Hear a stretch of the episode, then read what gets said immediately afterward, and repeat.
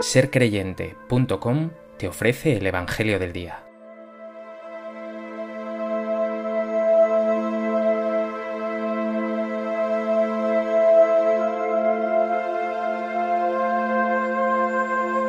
Del Evangelio de Lucas. En aquel tiempo dijo Jesús, Como sucedió en los días de Noé, así será también en los días del Hijo del Hombre. Comían, bebían, se casaban los hombres y las mujeres tomaban esposo, hasta el día en que Noé entró en el arca. Entonces llegó el diluvio y acabó con todos. Asimismo como sucedió en los días de Lot. Comían, bebían, compraban, vendían, sembraban, construían. Pero el día que Lot salió de Sodoma, llovió fuego y azufre del cielo y acabó con todos. Así sucederá el día que se revele el Hijo del Hombre. Aquel día, el que esté en la azotea y tenga sus cosas en casa, no baje a recogerlas. Igualmente, el que esté en el campo no vuelva atrás. Acordaos de la mujer de Lot.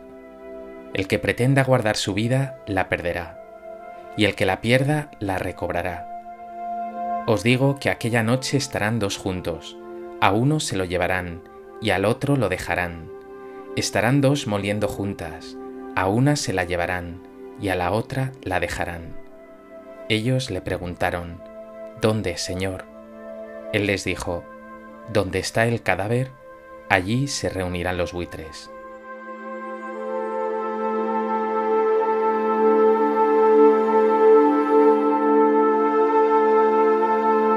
El Evangelio de hoy continúa el tema que se apuntaba al final del Evangelio de ayer ese día del Hijo del Hombre, esa última venida del Señor.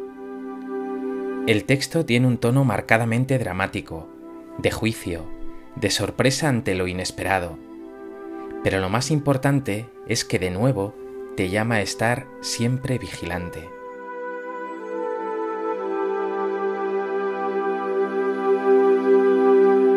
A propósito de este texto del Evangelio de Lucas, me gustaría compartir contigo tres reflexiones. En primer lugar, Jesús remite a dos comparaciones históricas, el diluvio en tiempos de Noé y la destrucción de Sodoma en tiempos de Lot. Nos dice la Escritura que en aquel entonces la gente vivía despreocupada, ajena al fin que les aguardaba. Pues bien, Jesús nos dice hoy que así será también el día del Hijo del Hombre. Y puede decirse que no han cambiado mucho las cosas, lo mismo nos sucede a nosotros hoy.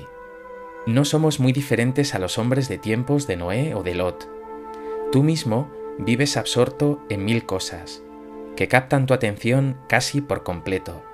Comida, familia, negocios, dinero, placeres.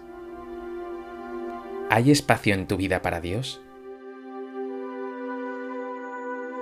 ¿No está Dios ausente de tu horizonte?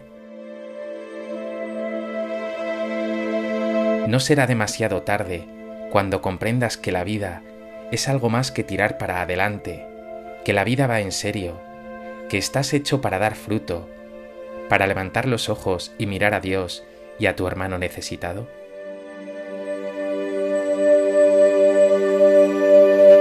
En segundo lugar, quiero volver la vista al Evangelio de ayer. El texto nos decía que unos fariseos plantearon a Jesús la pregunta por el cuándo de la llegada del reino de Dios. Jesús les respondió, El reino de Dios está en medio de vosotros. Pues bien, ahora la pregunta no es por el cuándo, sino por el dónde. ¿Dónde, Señor? Jesús responde con un proverbio desconcertante. Donde está el cadáver, allí se reunirán los buitres. Este dicho está indicándote que el juicio de Dios no tendrá lugar en esta o en aquella nación, sino que tendrá lugar allí donde tú te encuentres. Ese lugar es tu corazón. Aquí es donde tendrá lugar el juicio. ¿Y qué encontrará Dios en este corazón? ¿Un cadáver? ¿Abundancia de carroña rodeada de buitres, de egoísmos, envidias y rencores? ¿O un corazón de carne lleno de amor y de generosidad, rodeado de misericordia compasión y alegría. sobre lo que hay en tu corazón.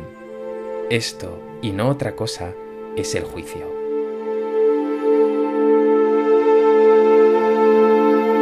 En tercer lugar, hay que insistir en lo que importa, que tienes que estar preparado, como viene advirtiéndote Jesús una y otra vez a lo largo de estas semanas.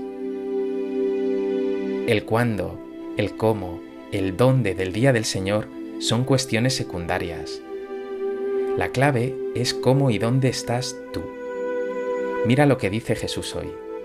Quien pretenda guardar su vida, la perderá, y el que la pierda, la recobrará.